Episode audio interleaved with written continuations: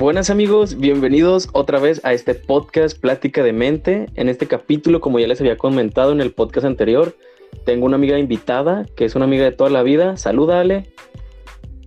Hola a todos, yo soy Ale, este, soy amiga de Oscar. Primero que nada, pues gracias por invitarme. Estoy muy emocionada pues de estar aquí. Y pues soy estudiante de psicología. Afortunadamente voy a la mitad de la carrera. Entonces, pues nada, gracias por, por invitarme. Es de bichotas estudiar la universidad. Y bueno, este, ya les había comentado en el tema anterior que habíamos hablado, era esta cuestión de la familia y pues de que de ahí nacen muchas de las patologías, muchos de los problemas y conflictos que tenemos a lo largo de la vida y les había comentado esta parte del chantaje emocional que íbamos a abordar de una manera pues un poquito más profunda en compañía de mi amiga, ya que pues las experiencias de vida nos llevan de que a reflexionar tanto en nosotros mismos con amistades, qué es lo que vivimos en lo individual y qué compartimos, porque evidentemente son situaciones que tristemente nos abordan a todos y muchas de las veces no nos damos cuenta o no le damos el nombre que se le suele dar apropiadamente, por ejemplo, en terapia, porque nombrando las cosas es como las podemos reconocer y empezar a solucionarlas. ¿Tú qué opinas o qué piensas, Ale, cuando te hablo de chantaje emocional? Eh, creo que está muy implícito. Eh, está tan implícito que yo creo que no nos damos cuenta que sufrimos de chantaje emocional. Más porque en México creo que la familia es algo como muy eh, glorificado, por así decirlo, puesto como en un altar a la familia y, está esta idea de que no chantajear emocionalmente, ¿no? Entonces no nos damos cuenta la mayoría de las veces que sí somos víctimas de chantaje emocional por parte de nuestros papás y por parte de nuestros hermanos, y si es que los tenemos. Sí, y también es esta parte en la que, este, pues como mexicanos no nos damos cuenta de las problemáticas o incluso cuando nos las platican no las reconocemos y pues hay que definir que el chantaje emocional es parte de un lenguaje en esta comunicación que suele ser agresiva e irresponsable hacia los sentimientos o necesidades de las demás personas. Porque, por ejemplo, eh, en esta cuestión de la familia, pues no buscan agredirte. Muchas veces la persona que te chantajea emocionalmente no es con la intención de menospreciarte. Si lo hace, pues es parte de su personalidad y es una personalidad que pues es dañina para tu, para tu persona. Y en la familia se da mucho esta parte de la irresponsabilidad porque te cargan emocionalmente cuestiones que no las tenías contempladas, no las tenías visualizadas, no las veías como un problema, hasta que llega un familiar, tu mamá, por ejemplo, tu papá, y te cargan esta emoción a través de frases como, porque soy tu papá, ¿qué van a pensar, este, pues, X persona de la familia? Piensa en tus abuelos, ya están grandes, y son estas palabras lo que empezamos a normalizar, porque las dicen con tanta frecuencia y con tanta normalidad que lo entendemos más como Mm, no me está lastimando y no me piensa lastimar con eso, al contrario, me quiere que me acerque a la familia, quiere que me una, quiere que, que sea parte de, pero esa no es una forma correcta ni sana de ser parte de. Sí, así es, o sea, creo que esto que tú dices, de que lo escuchamos tan y tan frecuente, no es como eh, una agresión directa, pero al hacer esto de hazlo por tu familia, hazlo por, por tus abuelos, por tus hermanos, y que nos hacen como que adoptar ciertas eh, responsabilidades o ciertas cosas que pues no nos corresponden, no, no era algo que estaba en nosotros. Eh, siento que llegamos a perder un poco de nuestra individualidad y podemos hacer de lado como que nuestras propias necesidades como individuos, porque al fin y al cabo somos seres individuales que pensamos, sentimos por nuestra propia cuenta. Sí, estamos en un sistema, formamos parte de un sistema que es la familia, pero no somos nuestra familia ni somos nuestro ambiente, somos a final de cuentas y a final del día nosotros mismos y ya, y muchas veces nos relegamos a nosotros mismos, nos, nos minimizamos a nosotros mismos porque así lo fueron haciendo nuestros papás, nuestros incluso muy pequeños.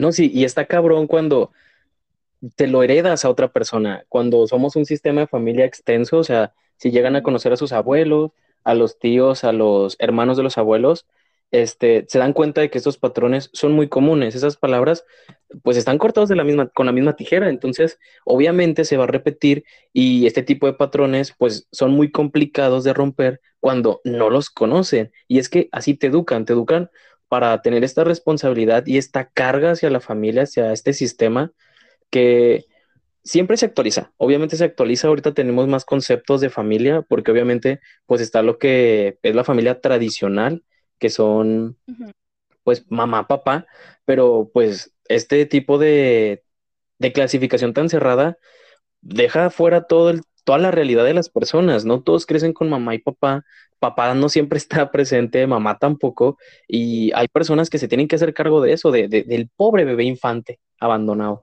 Sí, porque, o sea, esto que tú dices, de que hay muchos tipos de familia, todavía tiene como que muy nublada la vista ante esto, que tiene muy grabada en la mente esta idea, pues muy retrógrada, la verdad, de la familia es papá, mamá y hermanitos. Cuando vivimos en un país en donde pues tristemente hay muchos padres ausentes. Es muy común ver a mamás solas criando a sus hijos o hay gente que pierde a sus papás muy chicos y tiene que ser criado por la abuela, criado por una tía, eh, por los mismos hermanos, y luego está esta cuestión, por ejemplo, cuando son hermanos los que cuidan a otros hermanos, que se saltan muchas etapas porque adoptan responsabilidades em, muy grandes que no debieron de haber sido así, que lamentablemente las circunstancias pues los llevaron a eso. Y siento que una de las cosas que sí se deberían de hablar más y normalizar es la variedad de familias que hay y las situaciones que vive cada familia que son únicas, que son este, muy particulares y no puedes eh, como que catalogar algo tan complejo como la familia en un solo prototipo, ¿sabes cómo? Ah, sí, claro. Y también, pues, obviamente habrá patrones que se repiten, porque, pues, por ejemplo, nuestra carrera tratada de esos mismos patrones, ¿no? Que se repiten y que son muy frecuentes porque es algo que, quieras o no, se, con tantas personas se termina repitiendo, pero no quiere decir que todas vivieron bajo la misma expectativa, bajo, la misma necesidad o las mismas dificultades. Sí, así es. O sea, eso de los patrones siento que está muy cabrón porque, bueno, por ejemplo, eh, ya más personalmente en mi familia, mis abuelos tuvieron cuatro hijas. Entonces, hace poco como que estaba platicando con mi mamá y así, y y con mis tías, o sea, sus hermanas, y me di cuenta que, por ejemplo, ah, todas tienen la misma manera de canalizar su enojo y de canalizar su frustración. ¿Cómo? Haciendo sentir mal a otras personas, haciendo comentarios como hirientes, eh, burlones. Y eso lo hace mi abuelita, eso lo hacen mis tres tías y lo tengo que admitir, eso lo hago yo a veces. Entonces, cuando yo me di cuenta de esto y cuando empezaba a afectar a mí, dije, no, hombre, pues tengo que ir a terapia, o sea, y es aquí cuando hablamos de ya romper un patrón, porque, bueno, me siento orgullosa de decirlo, la verdad, de que soy la primera persona en mi familia que ha ido a terapia, porque justamente es esto de reconocer los patrones de conducta y de violencia que traemos y decir, no, yo ya no quiero formar parte de ese patrón, esto termina aquí, no, no quiero seguírselo pasando a otras personas. Temi. Arriba la salud mental. Y pues sí, o sea, también parte de esta, aparte de esta cuestión en la que, pues nosotros también eh, solemos repetir estos patrones hasta que los reconocemos y los trabajamos, pues el trauma incita, o sea, eh, la misma persona que fue dañada obviamente te va a terminar dañando y pues vas a tener que canalizar eso de una u otra forma y lo más sano sería ir a terapia, encontrar herramientas para poder sacar esta enseñanza, para poderla modificar y obviamente no es algo de un día para otro y que quede muy claro que todo esto se logra con un proceso que muchas personas menosprecian la terapia, de que las familias te suelen tachar de loco, la oveja negra, lo peligroso de la familia por haber ido a terapia, cuando es de las cosas más sanas y un acto de amor propio que todos necesitamos. Sí, o sea, exacto, es como que mm, me da mucha tristeza, me da mucha tristeza ver cómo la gente sigue estigmatizando mucho la terapia, em, cómo siguen viendo mal a la gente que, que, que va a terapia cuando es una decisión, como tú dices, primero de muchísimo amor propio y de muchísima valentía, porque ir y pues ver cara a cara eh, el dolor, el sufrimiento, la violencia por la que has pasado, eh, reconocerla en ti y reconocer el daño que ha hecho en tu vida, el daño que ha hecho en las personas que te rodea, pues, pues está muy denso y es muy, muy difícil. No, y lo más difícil es cuando también llegas a, a pensar que el ir a terapia tú nunca va a ayudar a tu familia. O sea, mm, ¿de qué sirve ir a terapia? Porque me, lo han preguntado amigos que, me preguntan por, por terapeutas de que, disculpa, ¿no conoces a un psicólogo que me ayude así, así, mi familia está? Y yo, no, sí, te va a ayudar y va este, a tranquilizar las cosas en tu casa, con tu familia, te va a aliviar el proceso.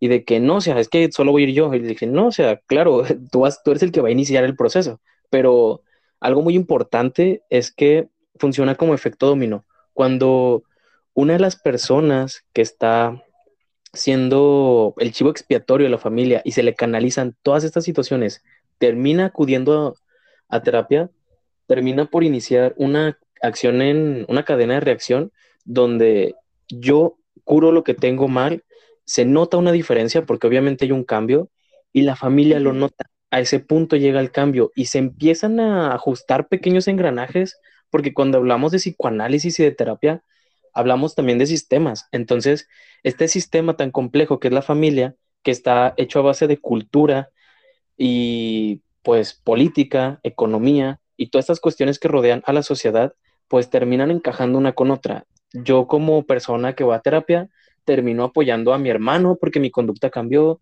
este, mi mamá empieza a tratarme diferente porque mi conducta cambió y a veces suele ser negativo en algunos casos que me han platicado, que por ejemplo le dicen que se siente superior por ir a terapia. Y no es que se sienta superior, sino que se siente mejor, se ve mejor. Claro que va a ser mejor persona, claro que va a estar más empeñado en hacer cosas y se nota. Y las personas que te quieren enfermo, que suele pasar en la, en la familia, obviamente van a, a tener resistencias, pero fin, al final siempre funciona esta cadenita donde también terminan siendo afectados de una manera positiva. Sí, porque, o sea, esto de, la resistencia eh, está, está muy, muy interesante porque aquí nos damos cuenta que qué tan normalizado están las conductas violentas, este, sentirse en malestar como para que cuando veas que una persona está teniendo eh, ciertas mejoras en su vida, se ve mejor, este, se ve más tranquilo, más en paz, esto choca contigo.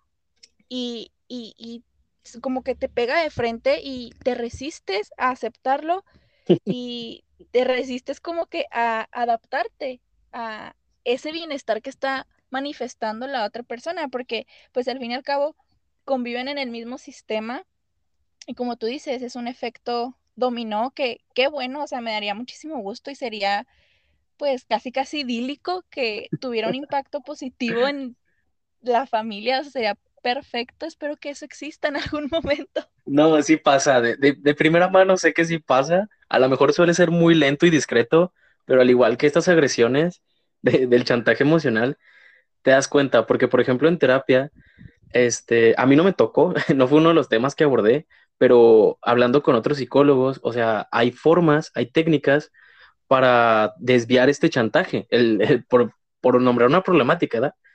El chantaje emocional este, obviamente, pues es una agresión discreta que como problema que presentas en terapia termina siendo diluida por la actitud que tomas e incluso la respuesta.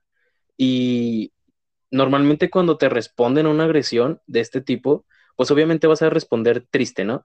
De que desmotivado porque pues ya me chantajearon emocionalmente, que mi abuelita se va a morir y pues tengo que ir. Pero obviamente creces y el tiempo pasa y de la manera más sana tomas, por ejemplo, tu distancia y no hay nada más sano que la distancia con la familia, para que puedas ver un cambio, porque la familia te va a terminar extrañando y es algo que siempre sucede. Empiezas a faltar a las reuniones, empiezas a, a decir, ya no quiero comer con ustedes a la hora de la comida y, y es una de las herramientas, el poner límites, el decir, no quiero, pero obviamente, por ejemplo, de niño no puedes decir, no quiero ir con mi abuela y ya cuando eres un poco más grande te chantajean de que si no vas, tu abuela se puede morir mañana y te vas a quedar con la culpa de no haberla visto. Pésimo chantaje. Eh, la culpa, yo creo que la culpa es una como una herramienta, creo que es la herramienta favorita, favorita, de los papás. Por excelencia. La, la, culpa por excelencia. Y como tú dices, o sea, a lo mejor de niños no tenemos ni mucho voz ni voto, que pues yo estoy, al, ¿cómo se dice? Este, en contra de esto. Eh, pero ya cuando vas creciendo, eh, y te vas haciendo de tus propias ideas y también los padres tienen resistencia a que tú te formes y te desarrolles como individuo que piensa por su propia cuenta, este, y te chantajean usando la culpa, o sea, esto de que no, es que pues tu abuelita en cualquier momento se puede morir y te vas a quedar con el remordimiento de que nunca la volviste a ver, eh, o es que eres mal nieto, mira, tu primo Egoísta. Él sí va todos los días a ver a tu abuelita. Él se va. Y te las crees, se las compras, se las compras y agarras esa culpa y la abrazas y te embarras toda en ella. Y dices, no, sí, no, sí, es cierto, sí, se va a morir mañana, tengo que ir, ¿no? tengo que ir, no voy a hacerle de malas que mi abuelita se muera mañana y yo, no, no voy a poder con la culpa. Una, una cosa que todavía ni siquiera pasa y una culpa que todavía ni siquiera sientes. Qué culera es la familia. Sí. Ojo con sus familias, ojo con sus familias. Y fíjate que algo muy interesante, bueno, ya entrando a las experiencias de una plática con, con un amigo de la universidad, que, me, que les comenté sobre el tema, ¿no? De que, qué piensan ellos del chantaje emocional, lo han vivido en la familia. Y un amigo me dijo, no, o sea, me suena como algo que hacen las familias patológicas. Y yo, pues casi todas las familias son patológicas. Es rara la familia que no cumple con algún pequeño patrón y que caiga en alguna de estas cosas. Y él dice, no, pues por ejemplo, este, yo voy todos los fines de semana con mi familia muy a gusto sabiendo que, que pues ahí están. Y yo, ok, pero ¿en qué momento te enseñaron a hacer eso? No, o sea, pues es que yo lo hago, sí, pero ¿En qué momento te enseñaron que eso es lo que se tenía que hacer? ¿Por qué lo aprendiste? ¿Cómo, cómo te lo enseñaron? Y no, pues de niño, o sea, me llevaron todos los días, pero nunca me amenazaron. Y bueno, es que también en estos chantajes están, por ejemplo, los premios. Y ahí fue cuando él dijo, es que, por ejemplo, siempre que iba con mi, con mi abuela, mi mamá me decía a mí, y no a mi hermana, que era más grande, que yo era un buen hijo, que yo era un buen nieto. Y eso también es parte del chantaje emocional, el tratar de premiar estas conductas, porque a fin de cuentas el chantaje es que cedas a lo que yo quiero, porque obviamente nace de, esta necesidad o deseo egoísta, donde las familias, por ejemplo las mamás, se apropian de los hijos, dicen es mi hijo y obviamente va a ser lo que yo quiera. Y conforme creces te das cuenta de que pues no competes tanto con, con esas ideas, pero te enseñan a que tienes que ser compatible con eso. Sí, y es que el chantaje es muy sutil, muy, muy sutil, y es esto de que quiero que hagas lo que yo quiero, pero que tú pienses que es lo que tú quieres. O sea, que no... Yo te estoy prácticamente de manejando para que hagas lo que yo quiero. No, simplemente que tú pienses que lo estás haciendo por tu propia cuenta. Pero no lo estás haciendo por tu propia cuenta. manejar, Ajá, o sea, usan, la culpa y muchas otras como herramientas como para que tú neta te la creas de que sí, lo estoy haciendo porque quiero, así como mm, tu amigo, de que no, pues es que a mí nadie me obligó, no, pero usaron eh, una recompensa, hicieron un refuerzo positivo en ti, en aplaudirte, decirte, sí, eres muy buen hijo, eres muy buen hijo, y pues a todos nos gusta, la verdad, a todos nos gusta que nos digan cosas bonitas. No, y la chantajeada, pues más notable fue con la hermana. de que, o sea, la comparación también eso es otro chantaje emocional, Ay, el sí. comparar familiares. ¿No te ha pasado? Sí, sí, sí, creo que es mi pan de cada día entre mi hermano y yo, o sea, y que siento que se da mucho en entre hermanos, este, de que tu hermano, este, sí hace esto y tú no, mira, tu hermano eh, no me da problemas y tú a cada rato me das problemas, tu O hermano él sí es listo, él sí hace las cosas. ah, él, él, él sí hace las cosas bien y tú no, y es como de, y vuelvo a lo mismo, somos seres únicos y seres individuales que nos desarrollamos de manera diferente, que procesamos las cosas de manera diferente y no podemos ser medidos con la misma vara porque no somos iguales, así, tan simple. Y siento que también esto genera muchísima eh, rivalidad entre, entre miembros de la misma familia al ser La competencia. y una competencia que se vuelve insana.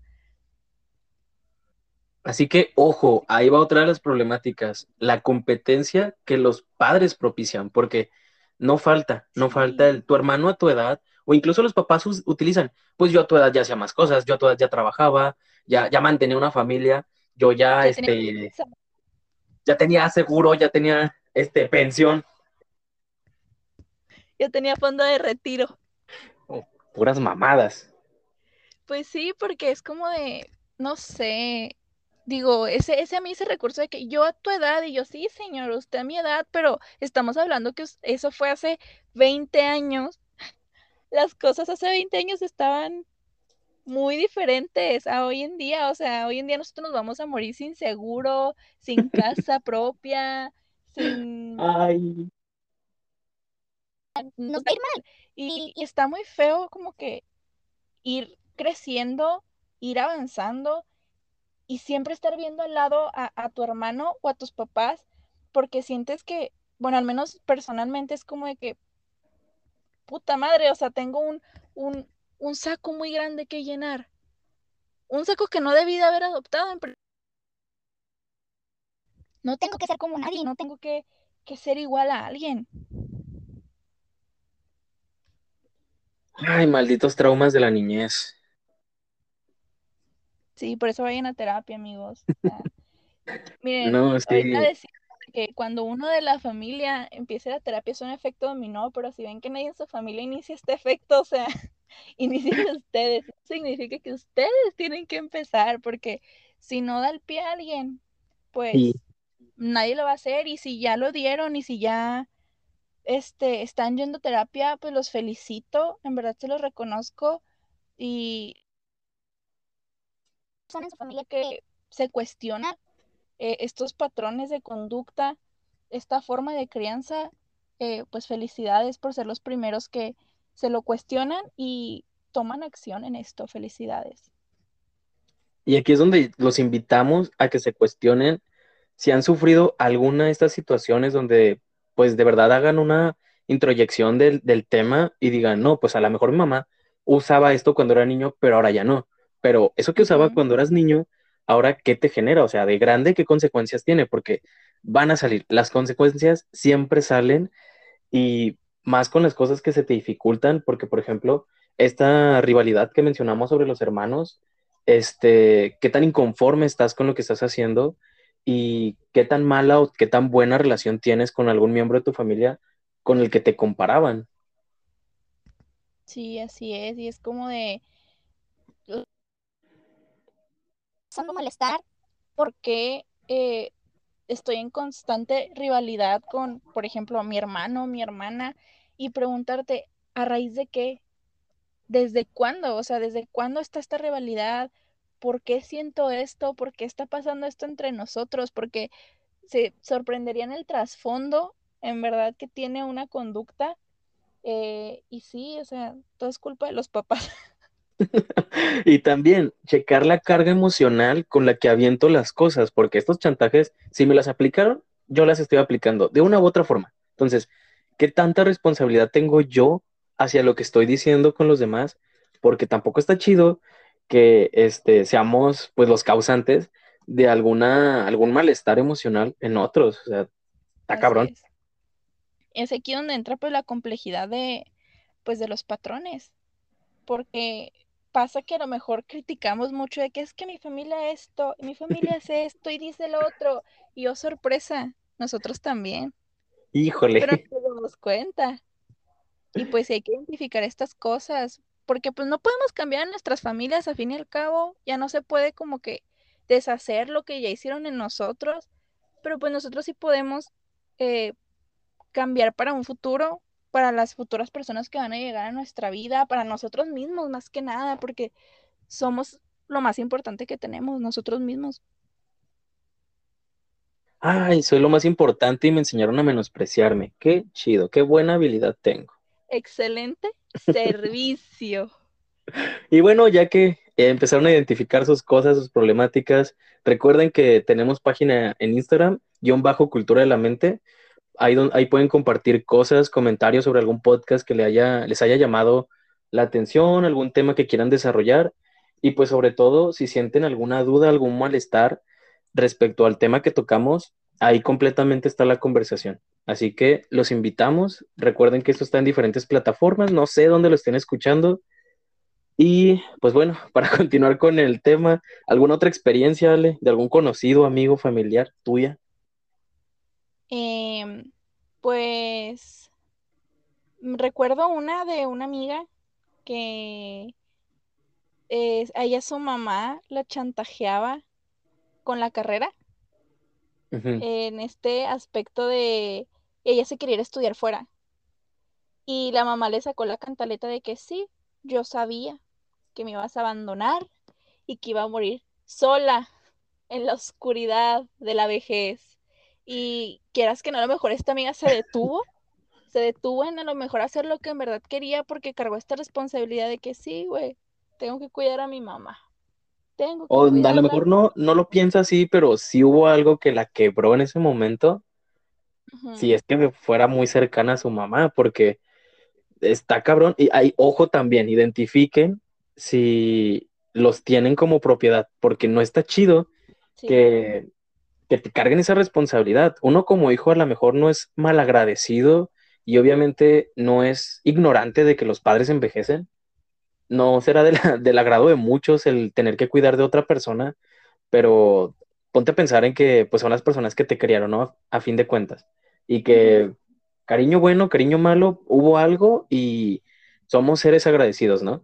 Entonces está esa parte, pero también el que tú pienses por tu propio bien, por tu propio desarrollo, no es egoísta. Y es algo que la familia le encanta enseñar, que eres egoísta, que ser egoísta está mal.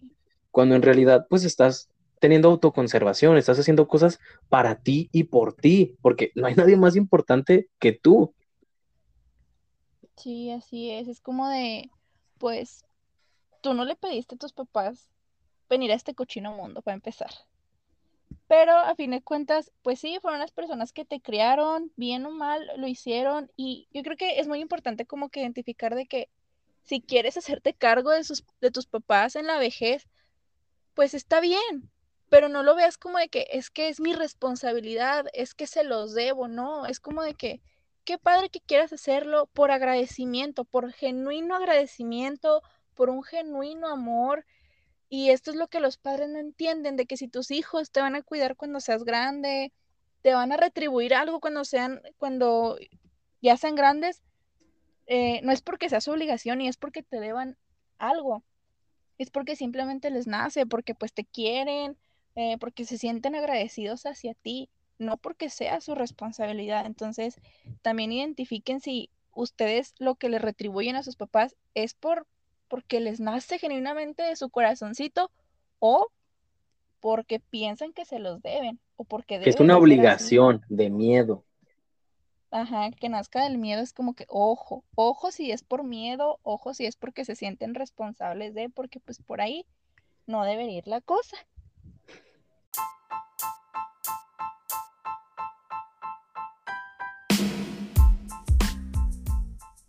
Ay, pues en fin, ¿qué tema tan complejo, tan tardío, tan extenso, fue media hora de podcast que pues se me fue la verdad el tema. Sí, se fue rápido el tiempo. hablar de los papás, hablar de la familia tóxica. Sacar lo que uno lleva dentro da porque... mucho material, da mucho material. Ah, sí, y hablar de los traumas, Irene, curan, cura este pedo. Saquen todo, amigues. Saquen todo. Además, mándenles audios a sus amigos en las, en las peditas. Quiten la música y digan, ahora vamos a hablar de traumas en la infancia. Y van a ver cómo se agarran sus mínimos, sus dos horas. Y a llorar. Y a llorar. Y a llorar. Así es. Chale. Bueno, pues, ¿algo más que quieras agregarle para terminar? No, pues por mi parte es todo. Muchas gracias por haberme aceptado la invitación y pues bueno, espero volverte a, tener aquí para que las personas te escuchen y recuerden también este, si alguna de las personas que invitamos se les hace como pues interesante su forma de hablar, su pensamiento y quieren hacer algo en especial, escuchar algo en especial de esa persona, adelante, ustedes pidan y vemos qué se puede hacer. Muchas gracias Ale, nos vemos luego y a ustedes, a ti que estás escuchando esto, te lo agradezco y nos vemos en el próximo podcast. Hasta luego, muchas gracias por invitarme y pues los invitamos a que sigan escuchando este bonito podcast. que estén bien y que cuídense.